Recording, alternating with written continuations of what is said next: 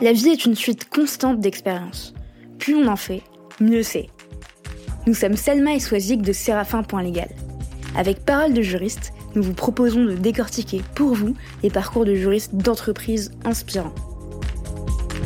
Ils vous partageront leurs réussites, leurs échecs, leurs doutes et tous les conseils utiles aux nouvelles générations de juristes. Notre objectif Vous mettre à disposition toutes les recettes pour progresser dans votre carrière de manière concrète.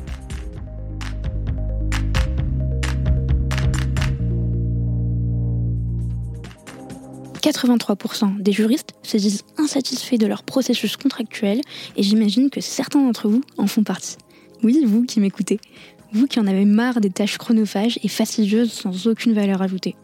Vous qui n'arrivez pas à retrouver certains contrats éparpillés dans les fichiers ou les ordinateurs de vos collègues. Vous qui rappelez pour la vingtième fois à Pierre de l'équipe commerciale que c'est bien vous qui êtes en charge des contrats liés aux achats indirects. Ou encore vous qui avez été informé la veille pour le lendemain de l'échéance d'un contrat et qui n'avez pas pu le gérer aussi bien que vous le souhaitiez.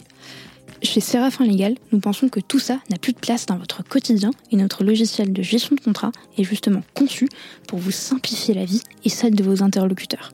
Pour en savoir plus, n'hésitez pas à nous contacter. Nous vous avons laissé toutes les infos en description d'épisode. Bonne écoute.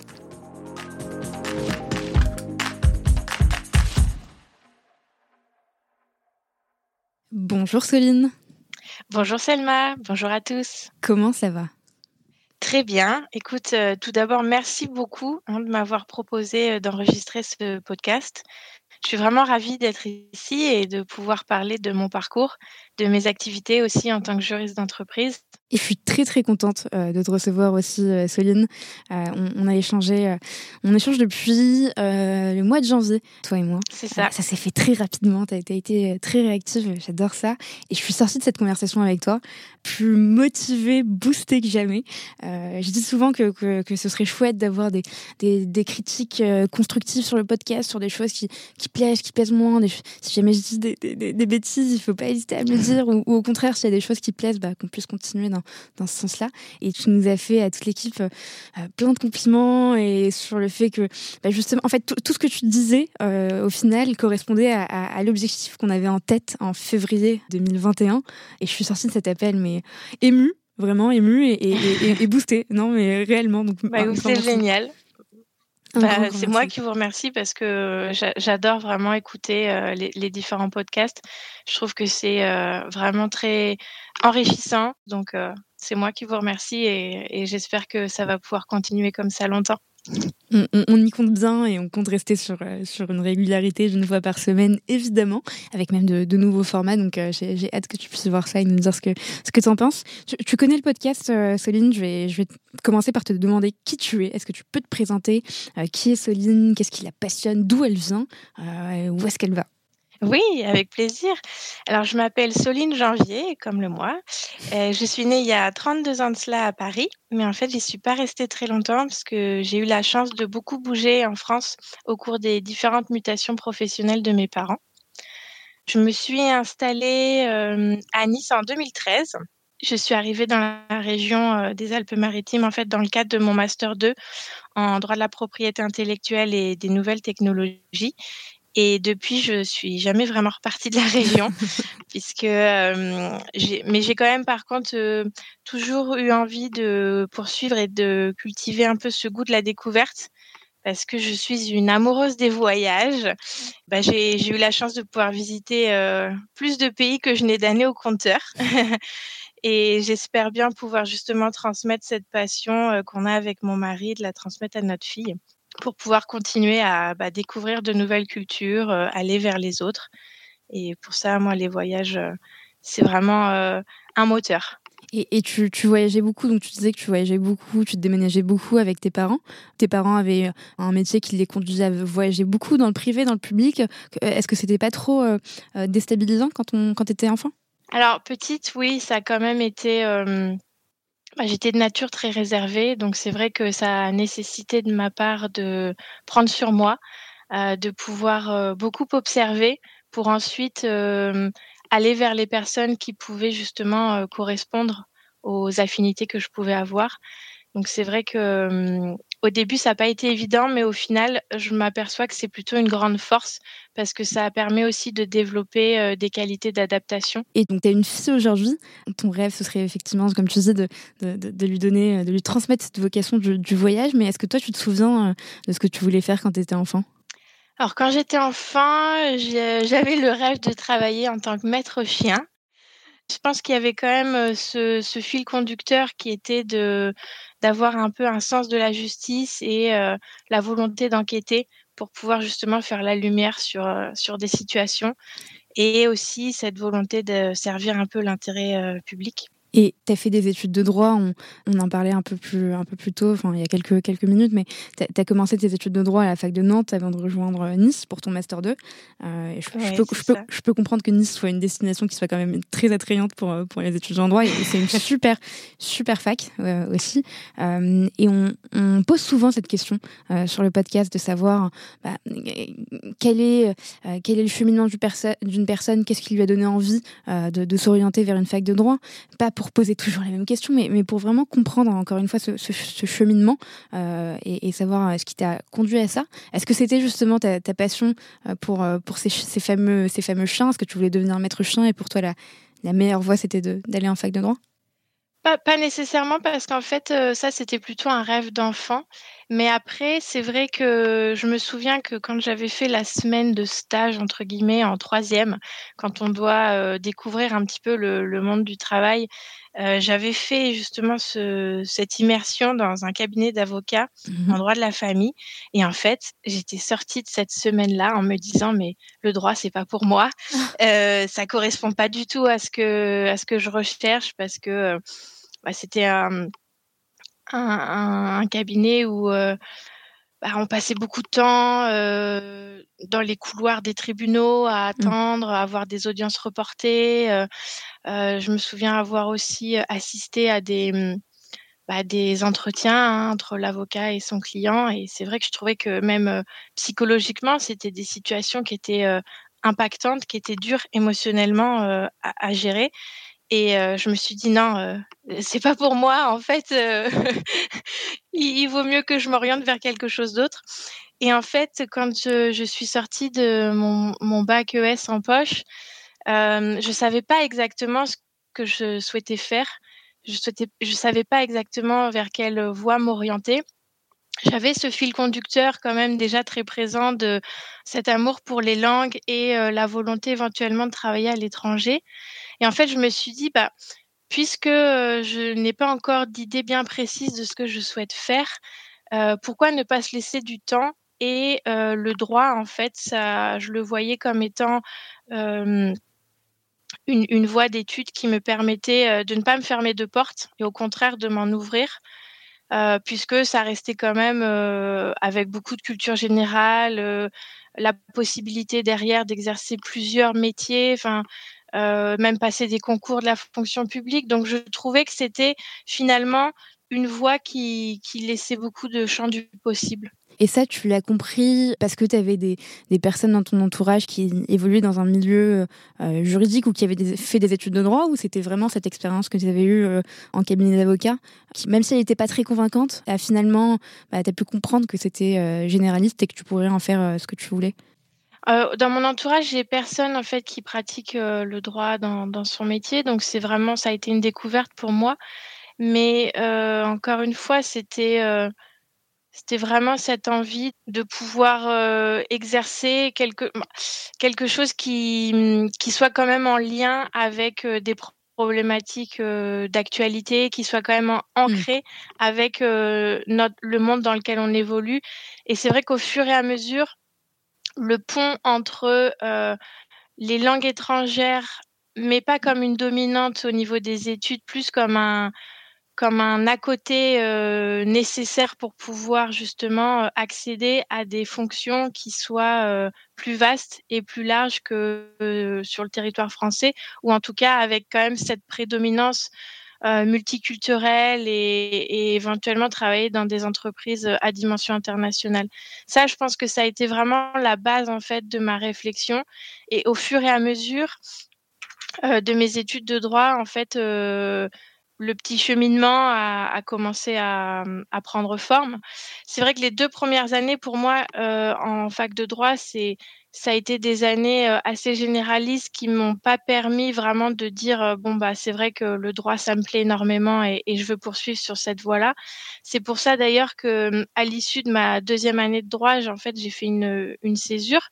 je suis partie six mois à Dublin en Irlande et ensuite, j'ai enchaîné avec une année à Madrid, en Espagne, pour pouvoir justement prendre le temps en fait de vivre des expériences à l'étranger, prendre le temps aussi de peaufiner et d'approfondir les langues en passant des certifications.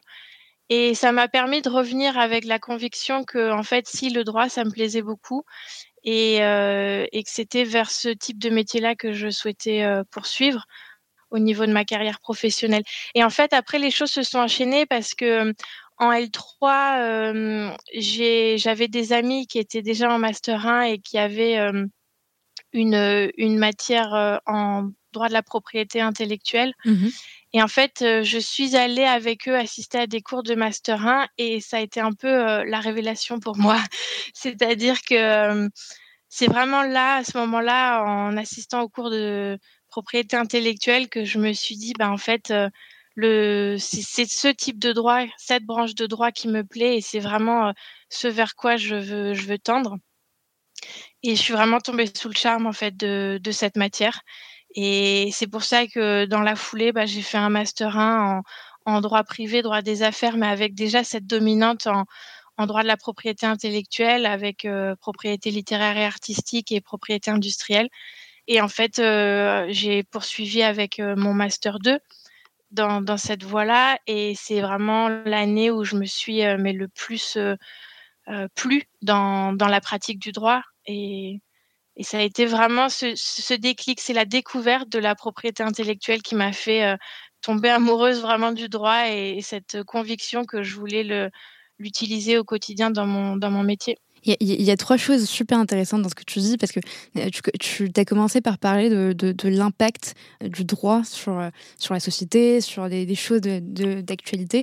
Et la, semaine dernière, ouais, c'était la semaine dernière ou il y a deux semaines, on recevait Marc Mossé, qui nous, justement nous parlait de, ça et de, et de l'importance, selon lui, que, non, du fait que les juristes devaient justement se souvenir constamment que par leur métier, ils ont un impact sur la société, que le droit est, par nature euh, impactant sur, euh, sur, euh, sur ces sujets-là.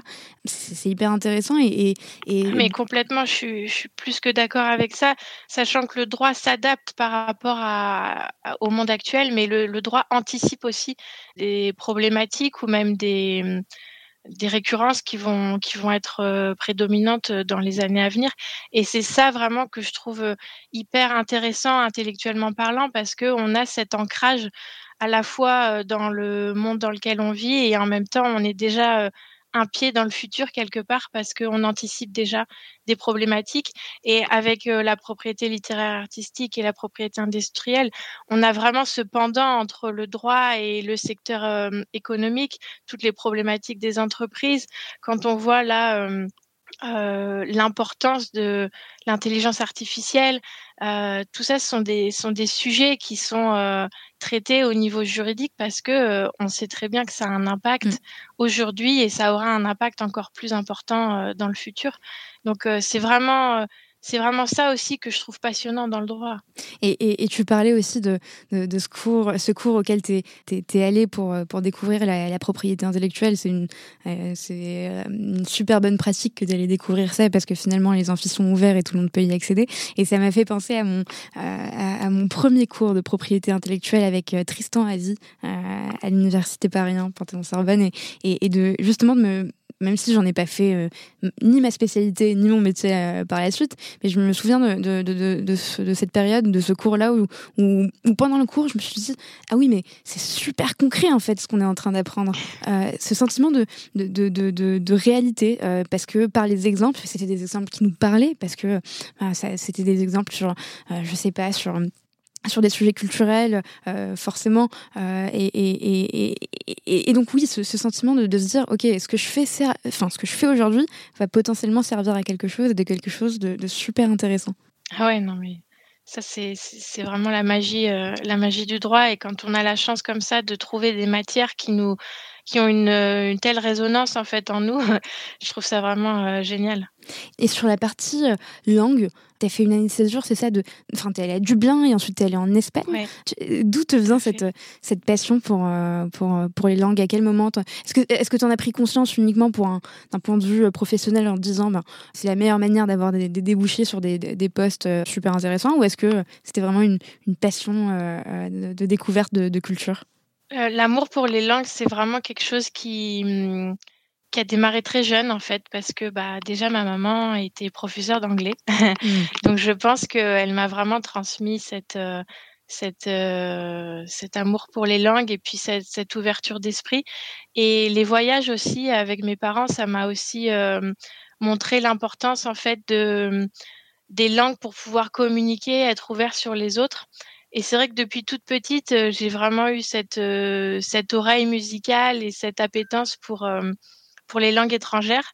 Et en fait, pour moi, c'était, c'était une évidence que les langues, c'était primordial pour pouvoir accéder à des postes ensuite qui me plaisaient vraiment, ou alors de pouvoir justement m'offrir l'opportunité d'aller travailler à l'étranger. Et qu'est-ce que tu recommanderais aux, personnes qui euh, bah, qui n'ont pas nécessairement cette aisance avec les langues les langues étrangères et qui euh, mais enfin qui qui, qui euh, parlent de manière plutôt courante l'anglais, mais qui ont un peu honte de leur accent ou qui ne le pratiquent pas tous les jours, ou une autre langue d'ailleurs autre que, que l'anglais, qu'est-ce que tu leur recommanderais pour, pour vraiment passer le cap de l'appréhension et de se dire, ok, ce poste est super intéressant, j'ai toutes les compétences techniques, il me manque la langue, parce que je n'ai pas totalement confiance en moi, qu'est-ce que je peux faire pour, pour y arriver? Les langues, c'est comme toute autre matière, ça s'apprend, c'est-à-dire que faut vraiment se défaire et se détacher du regard des autres. Euh, peu importe l'accent, peu importe euh, euh, les uns, ce qu'on peut avoir, au final, l'important c'est de se faire comprendre et c'est de comprendre les autres. C'est une, méthode de communication, donc c'est vraiment un outil où il faut, il faut, il faut, pas se, faut pas avoir des pensées auto-limitantes. Il mmh. faut pas soi-même se censurer. Je pense qu'il faut vraiment essayer de se détacher et, et de foncer parce que peu importe si on fait des fautes, c'est c'est pas grave. Je je veux dire l'essentiel c'est de pouvoir justement utiliser cet outil de communication et et au final on se rend compte que même si, surtout à l'oral, ça passe beaucoup mieux, mmh même si on n'a pas une grammaire parfaite, même si on n'a pas forcément un vocabulaire qui est 100% approprié et que des fois on doit utiliser des périphrases pour essayer de, de, se faire bien comprendre ce qui nous manque un peu de vocabulaire. L'essentiel c'est d'y arriver. Donc euh, faut vraiment se détacher de, du regard des autres et faut faut y aller. Faut être décomplexé, mais faut foncer. Faut foncer. Et surtout que euh, toi tu évolues dans une entreprise qui, qui, est américaine, mais il y a plein d'exemples d'autres entreprises qui soient qu'elles soient américaines ou pas avec des, des, des collaborateurs qui sont de toutes les nationalités et finalement on est plus ou moins un peu tous sur le même pied d'égalité parce que c'est la langue maternelle de personne. Si on parle en anglais, et eh ben c'est c'est pas nécessairement la, langue maternelle de, je sais pas de, de, Ricardo qui est en face de moi ou euh, de Sarah qui, euh, qui est à ma droite. euh, et, et... Ouais, complètement. Et puis quand bien même c'est la langue euh, maternelle de, de, certaines personnes qui sont anglophones, mm-hmm. en général ça se passe très bien. Enfin, mm. je veux dire, euh, les gens ne sont pas dans le jugement. Mm. C'est nous, souvent, qui avons un regard critique euh, beaucoup plus poussé vis-à-vis de nous-mêmes que, que les autres. C'est vrai, c'est vrai. Alors que les gens s'en fichent, on peut le dire. Ils n'en ont rien à faire. C'est pas le sujet. Je pense que pour un étudiant ou une étudiante en droit euh, diplômé euh, en, en, propriété intellectuelle, il n'y a pas meilleur signe euh, pour commencer sa carrière que de faire un, un premier CDD chez le régulateur, chez, au sein de l'INPI. Ça a été, ça a été ton cas je, je, je ouais, ça a été mon cas et, et ça a été vraiment une expérience formidable qui m'a ensuite ouvert beaucoup de portes parce que en fait, euh, j'avais pas beaucoup de stages à mon actif, pour ne pas dire euh, zéro, mmh quand j'étais encore en master 1, parce que j'ai j'ai toujours travaillé en parallèle de mes études, mais j'avais pas forcément eu l'opportunité ni le, le, temps du coup pour euh, pouvoir euh, faire des stages ou même juste des petits séjours un peu immersifs dans dans le milieu juridique. Et c'est vrai qu'en fait bah, quand j'étais en master 1, je me suis dit ça y est, c'est le moment, il faut vraiment que je mette toutes les chances de mon côté pour avoir euh, le master que je que je souhaite.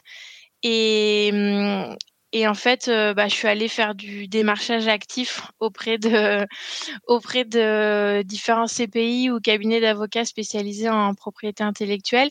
Et j'ai aussi poussé la porte de l'INPI, l'antenne euh, sur Nantes.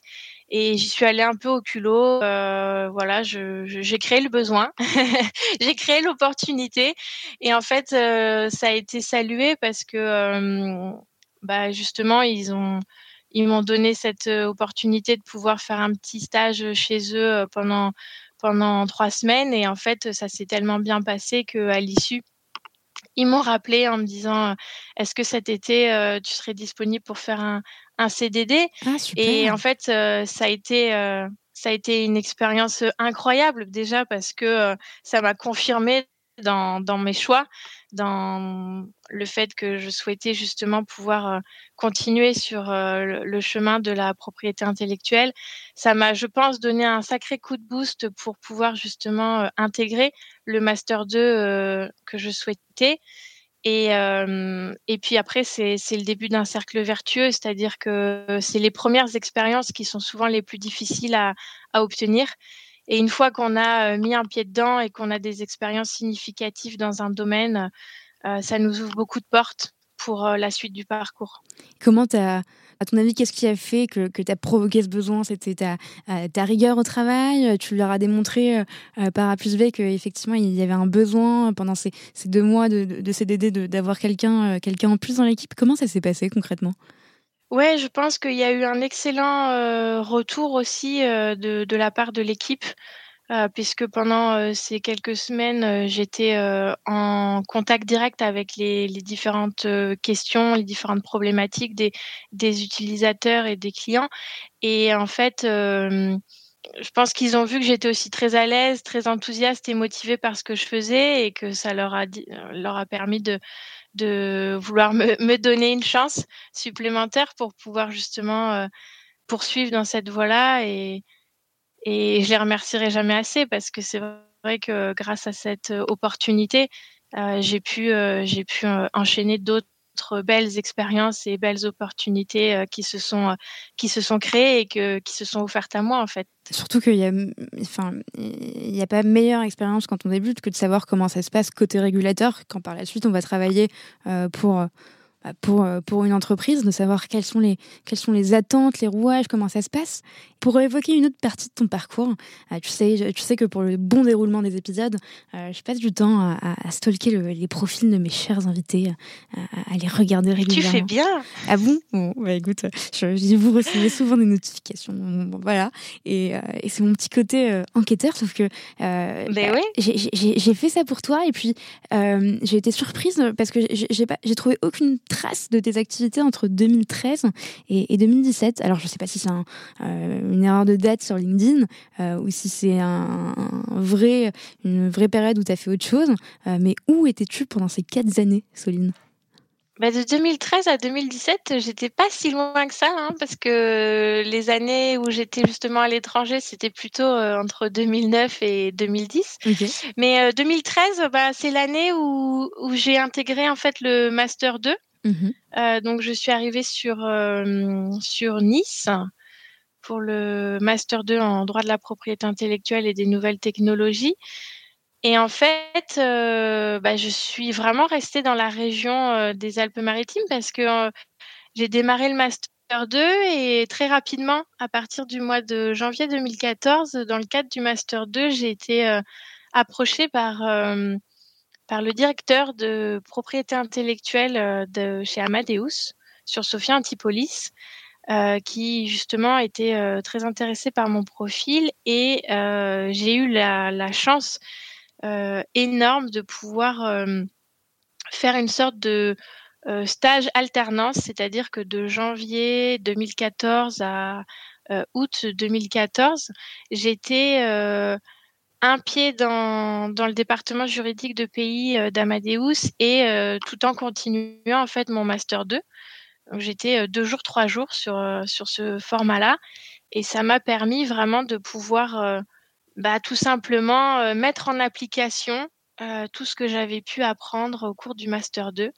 Ça s'est tellement bien passé que en fait, à l'issue de ce stage alternance, ben, en fait, on m'a proposé de rejoindre les équipes en tant que juriste en propriété intellectuelle chez Amadeus. Excellent. Euh, et j'ai pu signer mon CDI à partir de septembre 2014. ouais, justement, on, va en parler. Euh, pour ceux qui, euh, bah, qui, comme moi, ne connaissaient pas Amadeus avant ce podcast, est-ce que tu peux nous dire qu'est-ce que c'est? Quelles sont les activités? En quoi consistent ces activités? Ouais, alors Amadeus, c'est une entreprise de technologie dans le domaine du voyage et du tourisme. Euh, Amadeus construit des solutions en fait pour ses clients qui sont principalement bah, les compagnies aériennes, euh, les aéroports, euh, les agences de voyage. Et en fait, Amadeus propose vraiment ces solutions pour aider à améliorer l'expérience de voyage pour, pour les voyageurs aux différentes étapes qu'on peut avoir du voyage. Donc, ça va être depuis le moment où on va chercher un billet d'avion ou une destination jusqu'à l'arrivée euh, justement euh, à la destination souhaitée. Mais en fait, Amadeus, c'est souvent une, euh, une entreprise qu'on ne connaît pas forcément de nom, mais que pour autant, on a déjà au moins utilisé une fois dans sa vie les, les, solutions Amadeus parce que bah, Amadeus est une société qui opère en B2B, mmh en business to business et non pas en B2C.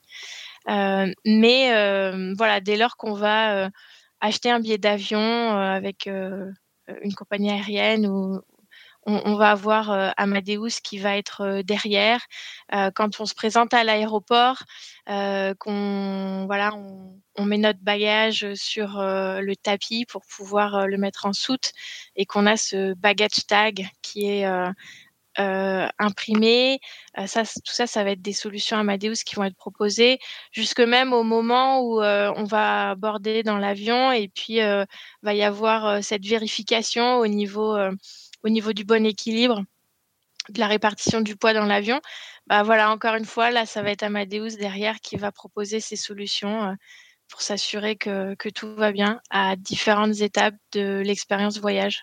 Donc euh, en fait, euh, Amadeus met à disposition ces, différentes solutions en marque blanche ou c'est une API qui, euh, qui, qui, est intégrée dans, dans les différents outils des compagnies aériennes ou d'autres types de, d'entreprises de, dans, dans, le secteur du voyage. Euh, et, et, pour reparler justement de, de, cette période avant que tu intègres l'équipe d'Amadeus, il me semble que tu étais chez Morrison Forster en détachement chez Amadeus, c'est bien ça? Ouais, euh, quand en fait, euh, donc j'ai rejoint Amadeus euh, en 2014, j'y suis restée jusqu'en décembre 2021 et en fait, bah, j'ai eu plusieurs vies dans ma vie professionnelle Amadeus puisque j'ai fait différents services juridiques, j'ai eu différentes casquettes et différentes missions, mais j'ai eu aussi cette incroyable opportunité et privilège en fait de pouvoir faire un détachement dans le cadre de, de mes activités chez Amadeus où euh, j'ai pu aller travailler chez Morrison Foster à Washington DC euh, pendant trois mois. Et en fait j'ai travaillé euh, sur des dossiers Amadeus mais aussi sur différents pro bono cases avec avec différents avocats ou partenaires de, de chez Morrison Foster. Parce que bah, en fait, j'ai participé à. C'est assez courant aux États-Unis, ça s'appelle euh, des summer programmes. Mmh Et en fait, euh, c'est euh, un laps de temps où, entre la fin des études, notamment pour des mmh, étudiants en droit d'universités américaines prestigieuses, et leur entrée en fait dans, dans le monde du travail en tant qu'avocat, ils ont cette période de trois mois à peu près où ils sont euh, dans les cabinets et en fait, euh, bah, ils travaillent euh, sur différents dossiers et en même temps, on, on, leur présente un petit peu bah, le mode de fonctionnement du cabinet, plein d'activités qui sont proposées pour pouvoir justement créer du lien et, et, connaître un peu ces différents collaborateurs. Et j'ai pu travailler aussi sur des sujets de droit qui sont vraiment à, à 10 milieux de ce que j'avais pu faire et que je pense que je ferai euh, euh même un jour dans, dans, ma carrière parce que j'ai travaillé sur des, des dossiers euh, en lien avec des, du droit de l'immigration, par exemple. Mmh. j'ai pu aussi participer à la création de contenu de, de formation en interne. Enfin voilà, c'était vraiment varié et c'est une expérience vraiment unique et, et, mémorable qui m'a été offerte. Ils avaient ouvert ce programme-là en 2017 et, je me suis proposée.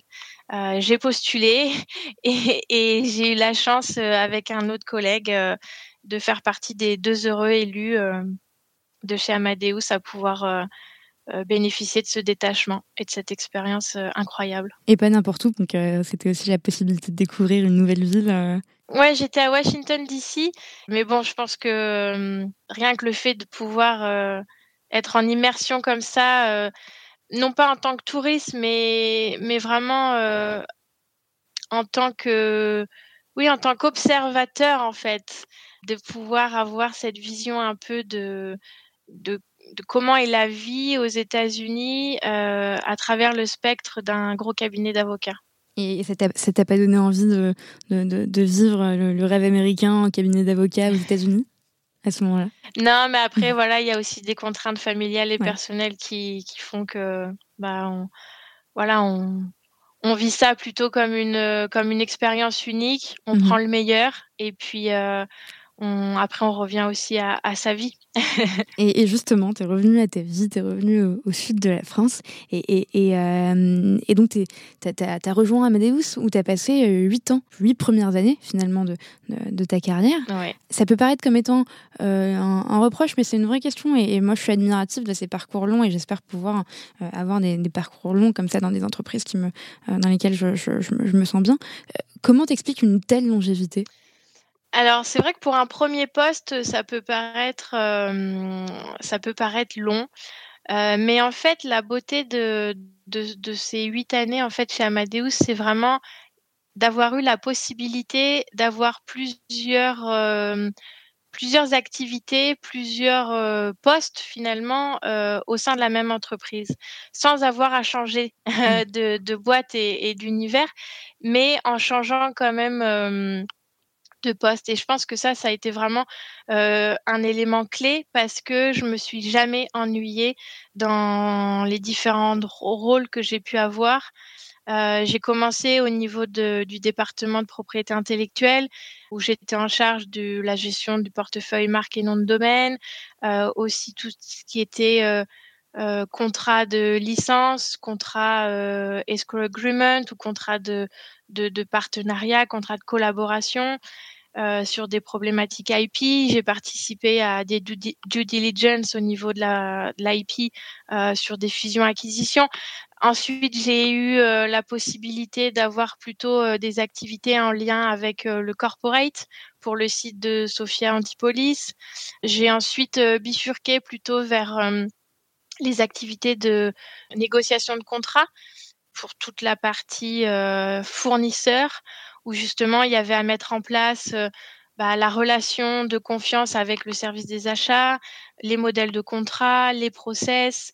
Euh, donc beaucoup de choses à construire. Et puis, euh, de fil en aiguille, il y a d'autres opportunités aussi qui, qui peuvent surgir. Et au final, quand je suis rentrée de congé maternité, bah, là, à ce moment-là, on m'a proposé de d'intervenir plutôt sur la négociation de contrats côté euh, aéroport, donc avec nos clients aéroports. Et c'est vrai que voilà, c'est un parcours qui, euh, au final, est très riche et euh, m'a permis de voir vraiment différentes branches de droit aussi au sein de la même entreprise, mais en ayant toujours du renouveau, toujours des, des, nouveaux challenges, toujours des nouvelles choses à construire. Et c'est vrai que bah, pour moi, ça a été ça a été, euh, je pense, un élément clé pour euh, avoir envie de rester, quoi, tout simplement. Et c'est vrai qu'on peut rester dans une entreprise comme tu, comme tu le prouves et, euh, et occuper différents types de, de, de, de, missions, de fonctions au fur et à mesure de, de, son évolution. Et, et et on n'a pas effectivement toujours nécessairement besoin de changer d'entreprise pour changer, pour découvrir de, nouveaux challenges. Est-ce qu'il y a un, dossier ou je sais pas une égo qui t'a marqué, qui t'a positivement ou négativement, je pense que ce sera plus positivement, mais mais quelque chose qui a été vraiment un marqueur fort de, de ces huit ans chez chez Amadeus. Oh, il y en a plusieurs, ouais. ouais, au niveau des réalisations, euh, il y, a, eu de très très beaux dossiers. Euh, il y en a pas un en particulier, mais c'est vrai que il y en a quelques-uns où notamment euh, euh j'ai été amenée à travailler avec euh, différentes équipes, euh, que ce soit en interne, mais aussi travailler avec des cabinets d'avocats en externe. Et c'est vrai que c'est cette richesse de pouvoir travailler à la fois avec euh, euh, des équipes qui ne sont pas euh, au niveau juridique et quand même avoir aussi l'expertise d'un d'un avocat sur certaines questions. Je trouve que c'est un bah, ça rend des dossiers vraiment euh, extrêmement intéressants et extrêmement formateurs. Et qu'est-ce qui change entre négocier avec un, aéroport et négocier avec une compagnie aérienne euh, ou une, entreprise de location de voitures? Il y, a des choses qui changent euh, entre les deux en termes de posture? Ouais, ça va être. Bah après, c'est pas les, les, mêmes types de services qu'on leur propose, mais mhm. c'est vrai que parfois il y a des il y a des aspects euh, qui sont assez figés. Mmh euh, au niveau de, notamment au niveau des appels d'offres, quand on est sur euh, des marchés publics, par exemple, avec des aéroports. Donc voilà, la marge de manœuvre est, est, est différente. après, ça va être, moi je trouve, ce qui est vraiment en tout cas pour moi très intéressant, ça a été d'avoir cette vision globale en fait entre la partie euh, négociation des contrats avec les fournisseurs, mmh où ensuite on va euh, intégrer nos solutions et on va revendre euh, à nos clients l'intégralité de la solution et, et, on va avoir justement cette vision end-to-end mmh. où on a à la fois la partie négo-contrat avec le fournisseur et le pendant avec le client. Et ça, je trouve que c'est des projets aussi qui sont très valorisant parce qu'on voit vraiment l'impact que euh, on a pu avoir au niveau du juridique sur euh, le business et, euh, et, et ce qu'on a pu permettre en fait à la société de, générer. Et surtout qu'en étant de bout en bout, euh, du côté fournisseur, mais aussi du côté client, tu as la possibilité de, bah, de, de, mieux connaître euh, euh, les activités, la solution, le, quotidien finalement de, de, l'entreprise à travers, à travers ces contrats, d'être capable de, de, vraiment comprendre la, la, solution, comment elle est faite, comment elle est vendue. et ça, c'est vraiment une mine d'or de pouvoir être vraiment de bout en bout. Et les deux dernières années qu'on a vécues avec la crise sanitaire, bah, évidemment, ça n'a pas été de tout repos pour plein de secteurs, mais en particulier pour le secteur du tourisme, euh, que ce soit pour vous, pour vos clients. Euh, ce matin, d'ailleurs, je, je, recevais euh, Florence Riva d'Evaneos, qui a rejoint Evaneos en décembre 2019. Evaneos, qui est une agence de voyage sur mesure euh, mhm. en, ligne et, et, et, et qui, qui, je pense, ne s'attendait absolument pas, comme tout le monde, à, à vivre une prise de poste totalement euh, inattendue, avec des conséquences, il faut quand même le rappeler, qui sont qui ont été graves euh, d'un point de vue humain pour de nombreuses familles euh, en termes de, de, de pertes.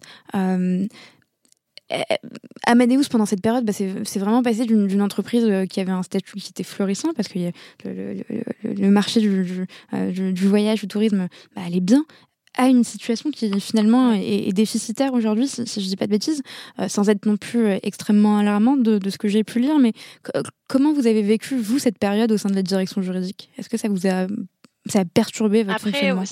C'est vrai que, bah, comme toutes les crises, hein, il y, a des, y a des entreprises qui euh, arrivent à tirer leur épingle du jeu et il y en a d'autres qui souffrent plus.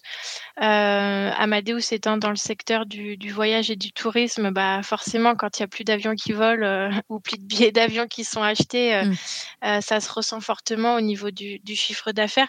Pour autant, Amadeus a su quand même prendre les bonnes décisions euh, dès le début en fait de, de cette euh, crise sanitaire et hum, je me fais vraiment pas de soucis parce que c'est une, une, boîte solide qui euh, qui est quand même établi depuis plus de 30 ans et qui, de toute façon, le marché va, va repartir. La question, c'est quand? Mmh ça, personne ne le sait vraiment parce qu'on n'a malheureusement pas de boule de cristal. Mais, mais à un moment donné, surtout, on, voit là les chiffres en 2019, le, marché du voyage et du tourisme était vraiment en, pleine expansion et avec un essor incroyable. Donc, ça va repartir. c'est vrai que ces dernières années pour, pour Amadeus, ça n'a pas été forcément évident. mais l'essentiel, c'est de, de pouvoir tenir sur la durée et de faire face euh, à, des situations euh, voilà imprévues et euh, et de faire preuve aussi de, résilience. Totalement. ce qu'ils font très bien. Mm. Il y a quelques semaines, Soline, tu annoncé sur LinkedIn que tu rejoignais Twilio en tant que commercial console pour travailler sur les contrats commerciaux en couvrant l'Europe, l'Afrique, le Moyen-Orient. déjà, félicitations pour, pour cette prise de poste. Bravo. Merci beaucoup. et, donc Twilio, c'est la. Bah, Twilio finalement, c'est un peu comme comme Amadeus. C'est une c'est une plateforme qu'on utilise qu'on côtoie tous les jours. Enfin, c'est un outil qu'on côtoie tous les jours, mais on n'a pas nécessairement l'impression de le côtoyer parce que finalement, Twilio, c'est quoi? C'est la, plateforme de communication cloud euh, leader euh, au monde qui permet finalement aux entreprises d'impliquer leurs clients sur tous les canaux SMS, voix, vidéo, email, WhatsApp. Donc, j'ai bien pompé sur le site internet de Twilio. Tu me diras si c'est bon. mais c'est tout à fait exact en plus. C'est très bien expliqué. c'est ça. et finalement, quand on quand on commande un repas sur Deliveroo, euh, une course sur Uber, ou quand on réserve un appartement, par exemple, j'ai réservé un, appartement très récemment pour mes vacances d'été sur Airbnb, ben en fait, c'est la technologie de Twilio qui se cache derrière les, les fameux SMS de confirmation qui nous rassurent. C'est Twilio qui est derrière tout ça. Et, Twilio, en quelques chiffres, c'est 26 bureaux euh, dans 17 pays, 3000 milliards euh, d'emails envoyés, ce qui est énorme, 923 milliards d'interactions annuelles. Euh, qu'est-ce qui t'a donné envie justement de, euh, de, rejoindre Twilio et, de faire partie de ce projet? Bah, il y a plusieurs choses, mais c'est vrai que bah, c'est une entreprise qui est en pleine expansion. Alors là, pour le coup, les deux dernières années ont été vraiment source de d'hyper croissance et un rythme assez incroyable. Et c'est vrai que faire partie d'une entreprise comme ça, avec un tel dynamisme, c'est euh, très, très motivant.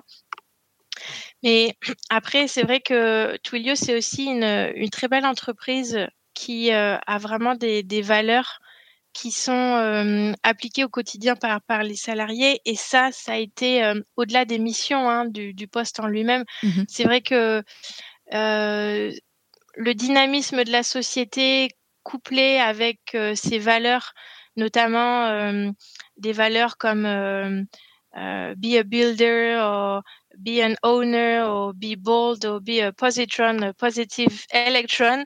C'est vraiment des valeurs en fait qui résonnent en moi et, qui m'ont donné envie de, bah, faire partie de cette, aventure parce que euh, Twilio, actuellement, on est à peu près euh, 8000 à travers le monde. Euh, mais il y a encore deux ans, euh, on n'était euh, même pas 4000. Et c'est vrai qu'il y a, il y a vraiment un, essor incroyable qui, a eu lieu au cours des deux dernières années. Et avoir la chance de pouvoir intégrer ce, ce, projet à ce stade-là, quand justement il y a encore énormément de le champ du possible est encore extrêmement ouvert, euh, je trouve que c'est euh, c'est très excitant en fait comme projet. Super. Est-ce que tu pourrais nous expliquer euh, en quoi consiste ton poste et quelles sont tes missions? Alors mes missions, c'est d'être commercial counsel, donc sur toute la partie go-to-market. Mhm. Donc en gros, ça consiste à apporter le soutien aux équipes commerciales. Et ça s'intègre vraiment dans, le, dans le, les attributions un juriste d'entreprise qui est euh, pour moi euh, un métier de d'aide à la décision, euh, une fonction support qui va justement jouer le rôle de business partner. Bon, même si j'aime pas trop ce terme parce que c'est assez galvaudé, mais mais c'est vraiment ça l'idée, c'est-à-dire que de par notre analyse de risque, de par notre rédaction de contrats, négociation et revue des contrats, euh, on, a vraiment euh, on a vraiment un rôle à jouer dans l'aide à la décision, dans euh, la création en fait de valeur pour la société parce qu'on va permettre à l'entreprise de concrétiser des deals en fait. Et le fait de travailler vraiment main dans la main avec les équipes commerciales, je trouve que c'est c'est très intéressant parce que ça permet d'avoir justement une, une, vision très business, une vision euh, assez décorrélée du droit, mais en même temps, ça nous permet de bah, d'adapter notre langage euh, à la fois à un environnement non juridique et en même temps euh, de quand même sécuriser les relations euh, contractuelles et les relations commerciales que, que l'entreprise peut avoir avec ses clients. Et, est-ce que c'est une antenne française de Twilio euh, ou est-ce que tu travailles avec des collaborateurs euh, qui sont à l'étranger? Comment ça se passe à ce niveau-là?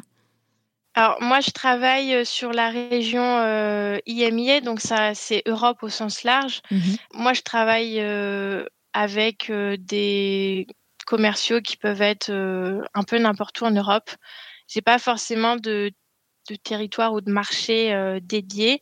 Euh, et c'est ce qui, ce qui permet aussi bah, justement de, de, balayer, balayer, large et d'avoir euh, des interactions et même des négociations qui, qui sont euh, d'un point de vue culturel et d'un point de vue manière dont on aborde justement les négociations diverses et variées et c'est et c'est très très sympa. Et, tu parlais de l'importance d'une bonne collaboration avec les équipes euh, commerciales et de, vraiment de leur apporter de la valeur. Euh, il y a quelques mois, on, recevait euh, Audrey Gilesen qui, nous parlait justement de, cette importance de responsabiliser les équipes sur leur contrat. Elle parlait justement de, son quotidien chez, chez à ce niveau-là. Et elle disait que le contrat, finalement, c'était pas que de la paperasse juridique, comme certains peuvent le dire, ils se trompent, mais c'était surtout de l'expertise métier. et c'était les règles du jeu qui, et qui, qui était euh, qu'un opérationnel était aussi euh, capable d'apporter euh, plus de valeur sur le contrat que potentiellement un, juriste, puisque ce n'est pas que du langage juridique. Et on entend souvent dans certaines entreprises que bah, les équipes commerciales parfois se plaignent de ne pas pouvoir avancer rapidement sur la conclusion d'un contrat qu'en gros il y aurait une sorte de goulot d'étranglement à ce niveau-là euh, et qu'il y aurait une perte d'opportunité. Et de l'autre côté, on, entend euh, des équipes juridiques qui disent bah, euh, ok, mais nous on a peur d'accorder de l'autonomie aux équipes non juridiques bah, dans la création de leur contrat parce qu'on ne veut pas prendre le risque de voir surgir bah, des, risques encore une fois juridiques et financiers à la suite de la conclusion d'un contrat parce que la personne qui l'a créé bah, n'était pas à même de, tout de tout baliser. Qu'est-ce que tu en penses toi? Comment tu fonctionnes avec tes clients euh, internes, avec les commerciaux, justement, à ce niveau-là bah, moi, je suis très en, phase avec euh, ce que pouvait euh, dire Audrey, à savoir l'importance de responsabiliser les équipes sur leur contrat.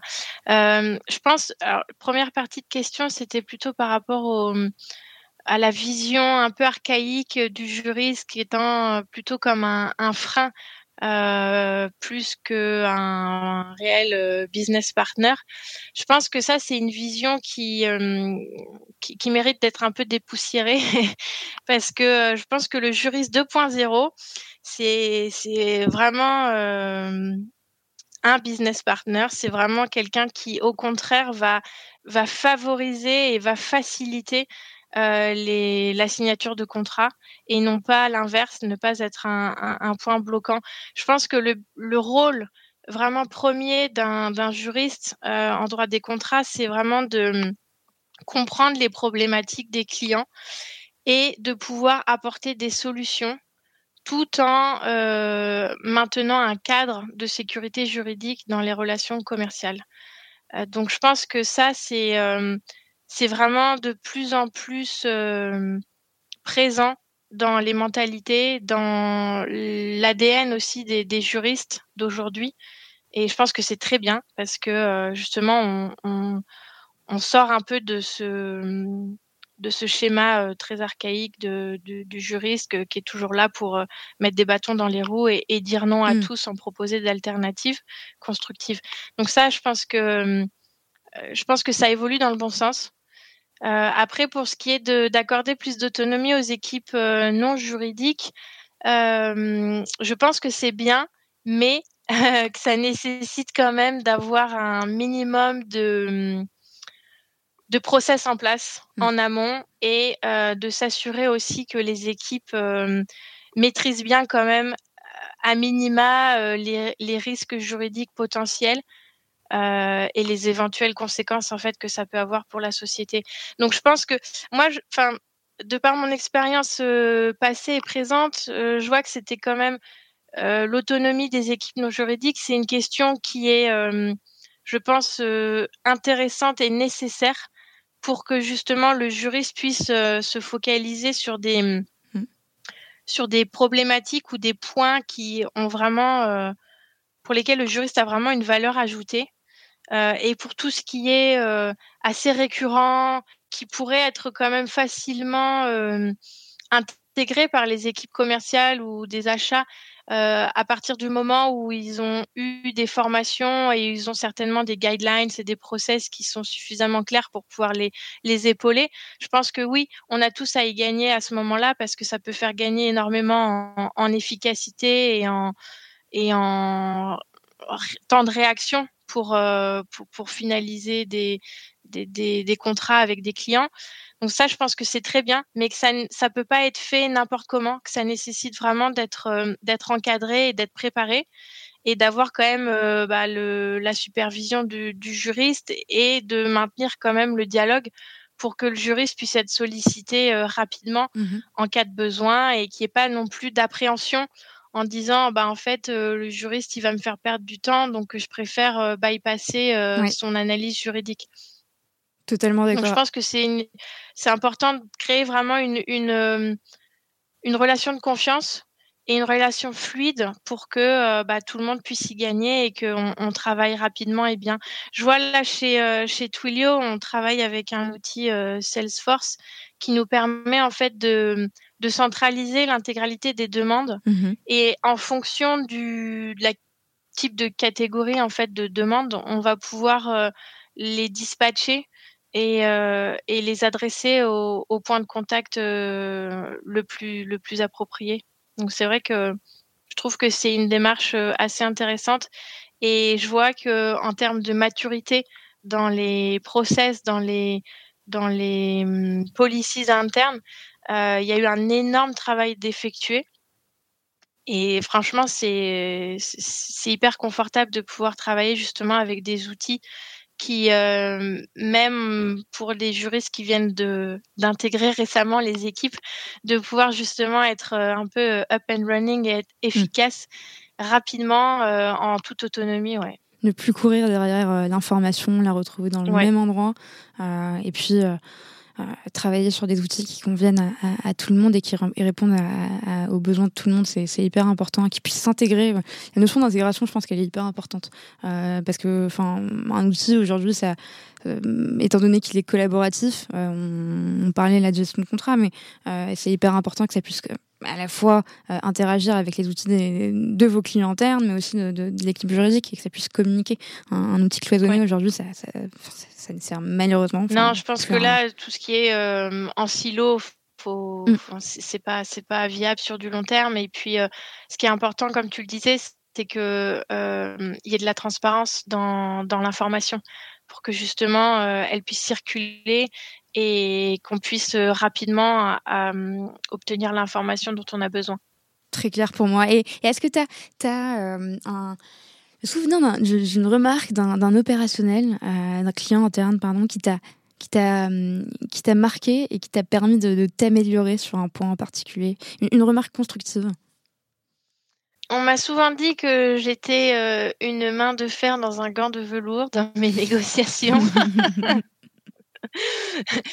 et que oui, bah, c'est vrai que bah, je, trouvais ça plutôt euh, touchant parce mmh. que bah, ça veut dire que justement euh, euh, l'objectif est atteint, c'est-à-dire qu'on brusque personne, on a quand même cette euh, écoute active qui permet de, de, comprendre et d'être à l'écoute des différents concerns du client, mais en même temps bah, de faire quand même preuve d'un minimum de constance par rapport à, ce qu'on est capable d'accepter pour justement ne pas faire supporter des risques à la société aussi. Mmh Donc un très très très bon retour que tu, dont, tu te souviens, c'est un, beau compliment et puis ça, ça montre qu'on peut être à la fois euh, euh, tenace et puis euh, déterminé sans nécessairement avoir des, des, des, pratiques, enfin une communication violente ou, agressive, agressive pardon. Je, je, pense que ça va dans le sens de, de ce qui t'était dit par, par cette personne.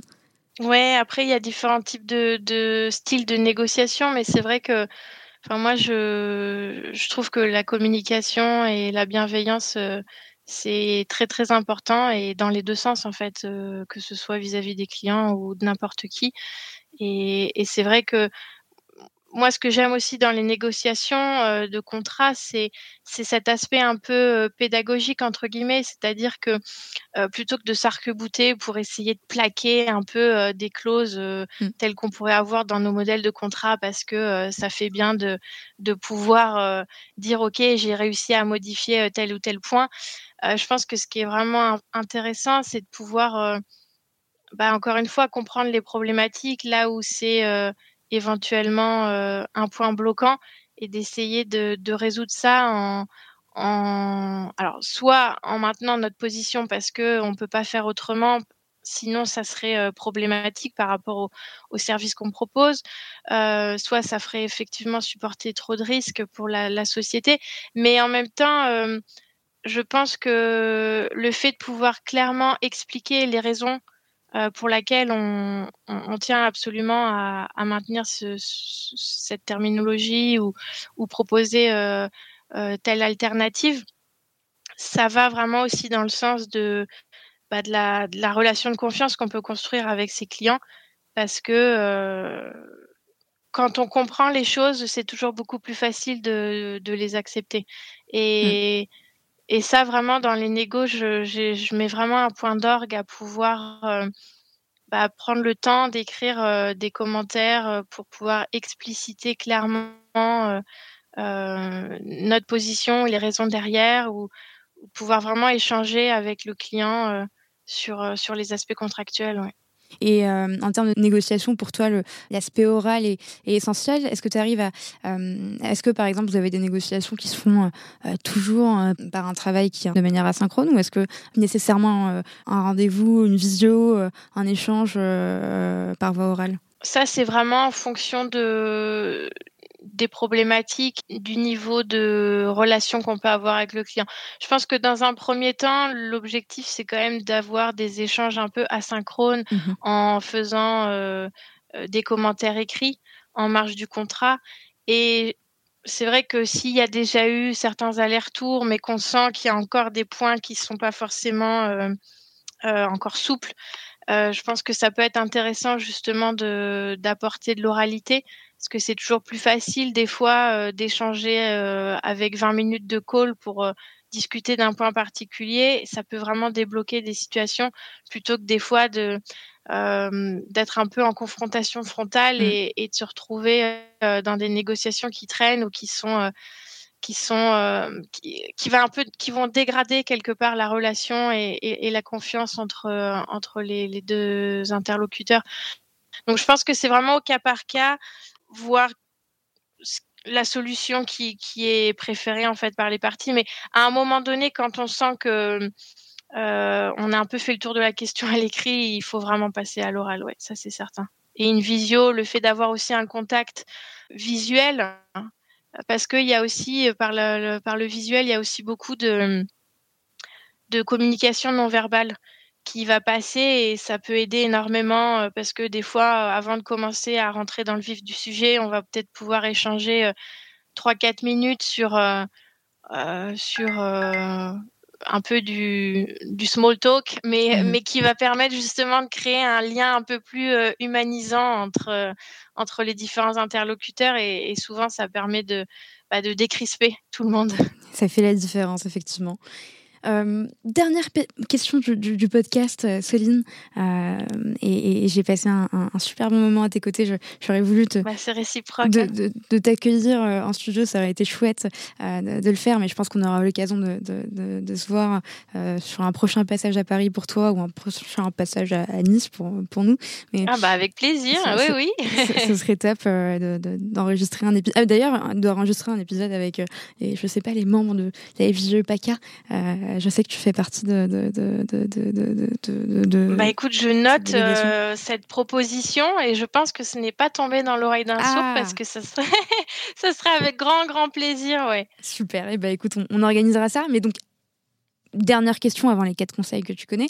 Quels sont les challenges euh, et les objectifs qu'on pourrait te souhaiter pour la suite de ta carrière, Céline alors au niveau des challenges, je pense que voilà, continuer à continuer à avoir cette curiosité intellectuelle, continuer à avoir euh, cette euh, envie et motivation de d'interagir avec euh, les différentes problématiques juridiques ou les différents intervenants.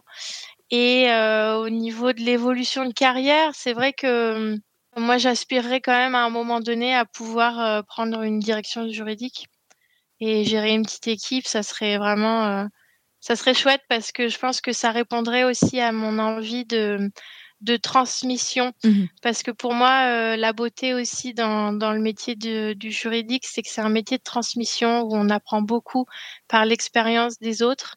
Et euh, le fait de pouvoir aussi faire un, quelque part un retour d'ascenseur en, en permettant aussi de, de, de communiquer sur sur sa propre expérience, euh, je trouve ça, euh, je trouve ça vraiment euh, très très enrichissant. Ça m'étonnerait pas que, que dans les dans les années à venir, tu puisses bah, occuper cette, cette fonction-là et puis transmettre, et que ce soit dans une entreprise de, de la French Tech qui, qui, crée sa fonction juridique ou, ou, dans une entreprise peut-être un peu plus un peu plus établie depuis depuis longues années. en tout cas, c'est tout ce que je te souhaite. on, Très gentil. On, on, va passer à la dernière partie du podcast les quatre questions, les quatre conseils euh, de Soline Janvier. Donc, je vais poser quatre questions et je vais demander de me répondre du tac au tac. Est-ce que tu es prête? Allez, c'est parti. Super, let's go.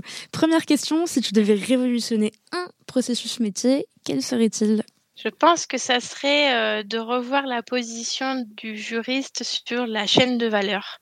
C'est-à-dire qu'on a un, un privacy by design, ça serait sympa d'avoir un, un, legal by design et de pouvoir être, euh, en tout cas au niveau de la création de projets ou de projets innovants, de pouvoir être mis dans la boucle vraiment au démarrage. Quoi. Dès le départ, très clair. Deuxième question, quel est ton conseil numéro un pour bien collaborer avec ses clients internes?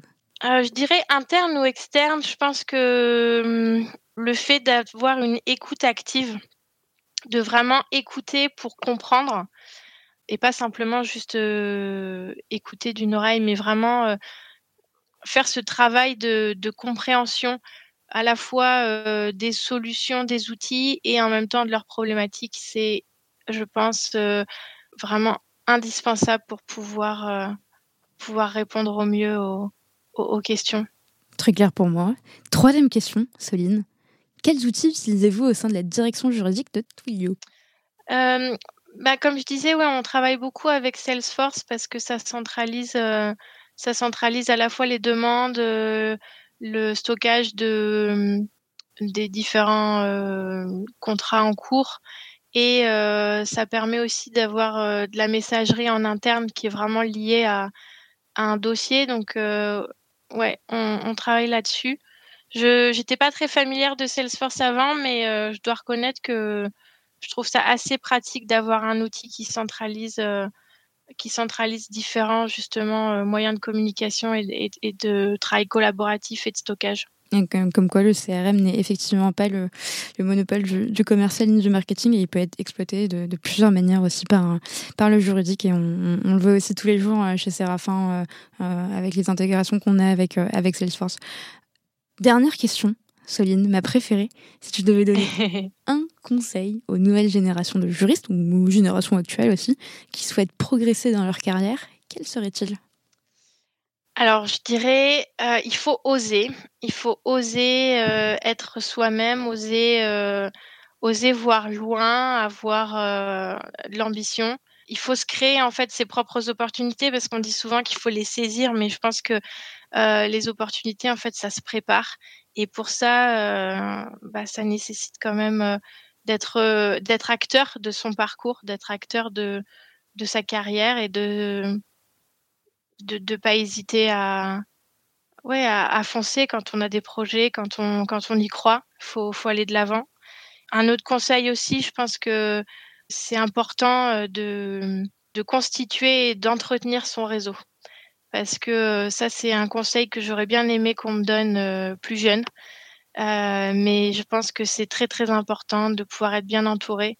Il faut pas négliger cet aspect-là et, de, de, de, compter sur l'entraide des personnes qu'on rencontre, ne pas hésiter effectivement à leur rendre service. C'est des choses qui me parlent euh, totalement, Soline, et, et, je te remercie euh, pour, euh, bah, pour tous, ces, tous ces conseils que tu nous as apportés, de, de t'être confié à nous et de nous avoir raconté bah, ton, ton, ton, parcours. C'était super intéressant. Je, je, sens que je vais réécouter l'épisode à plein de reprises, notamment sur... ça, ça m'arrive, tu, sais, mais pas pour m'écouter moi-même, mais pour, pour bien, bien, bien comprendre et de, de, m'imprégner de certains éléments que, que, que, que nous racontent nos, nos invités. Euh, C'était un chouette en moment. En tout cas, c'est moi qui, qui te remercie hein, euh, parce que vraiment, j'ai beaucoup apprécié de pouvoir euh, échanger avec toi.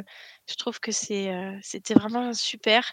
Et ouais, comme tu dis, hein, J'espère qu'il y aura plein d'autres podcasts, pas seulement avec moi, mais avec plein d'autres gens, parce que c'est c'est génial de pouvoir bah, avoir comme ça une, une, vision un peu plus euh, intimiste, on va dire, du parcours de différentes personnes, parce que chacun a son propre parcours et en fait, on se rend compte que c'est une histoire euh, riche, bien souvent, bien plus que ce qu'on peut soi-même penser, parce que vu mmh. qu'on l'a intégré comme étant notre propre euh, parcours et, et, et, fil conducteur, on, on, on voit plus parfois les différents éléments qui peuvent être finalement marquants ou en tout cas décisif sur euh, des éléments de, de carrière et, et, des mmh. éléments de vie. Et c'est toujours euh, hyper intéressant de savoir euh, bah, quelles sont les histoires de, bah, de ces personnes, de ces personnes, ces humains finalement qui se cachent derrière ces, postes de juriste, responsable juridique, directeur juridique. Moi, c'est super important de, savoir qui sont ces personnes. Euh, et, moi, j'apprends beaucoup, euh, énormément grâce à vous et, je, te remercie d'en faire partie. Évidemment, je n'oublie pas que j'ai promis un passage à dans, dans, le sud et ce serait chouette de faire un épisode avec, ah, je compte sur toi, hein. avec la, la délégation euh, PACA de, de, de la FGE. Euh, why not? Je, je, suis toujours ravie, surtout s'il s'agit de repasser dans le sud euh, et de faire une, un, un, petit passage à Martigues où j'étais allée pendant mes précédentes vacances où j'avais passé de super vacances. Je, évidemment, je, viendrai avec grand plaisir. Et puis, ah ben, on te fera des découvrir d'autres coins sympas aussi. Bah oui, j'ai jamais, j'ai jamais visité Nice. Tu vois, c'est une ville qui manque dans, dans, mon, dans, mon, dans, mon, tour de France. Euh, j'ai pas encore eu l'occasion de visiter Nice, donc euh, je, je, compterai sur toi pour, euh, pour me faire découvrir les, les spécialités de la ville et, les, les, bonnes adresses de, de cette ville. Ah bah, tu peux le mettre sur ta bucket list pour 2022. top, top, j'ai hâte. Et bah écoute, je te, je te, souhaite une belle journée. Je te remercie et je te dis bon courage et belle continuation pour, pour ta prise de poste chez Twilio. Merci beaucoup, Selma. Ça a été vraiment un grand, grand plaisir et j'espère à très bientôt. À très vite. Salut, Céline. Ciao.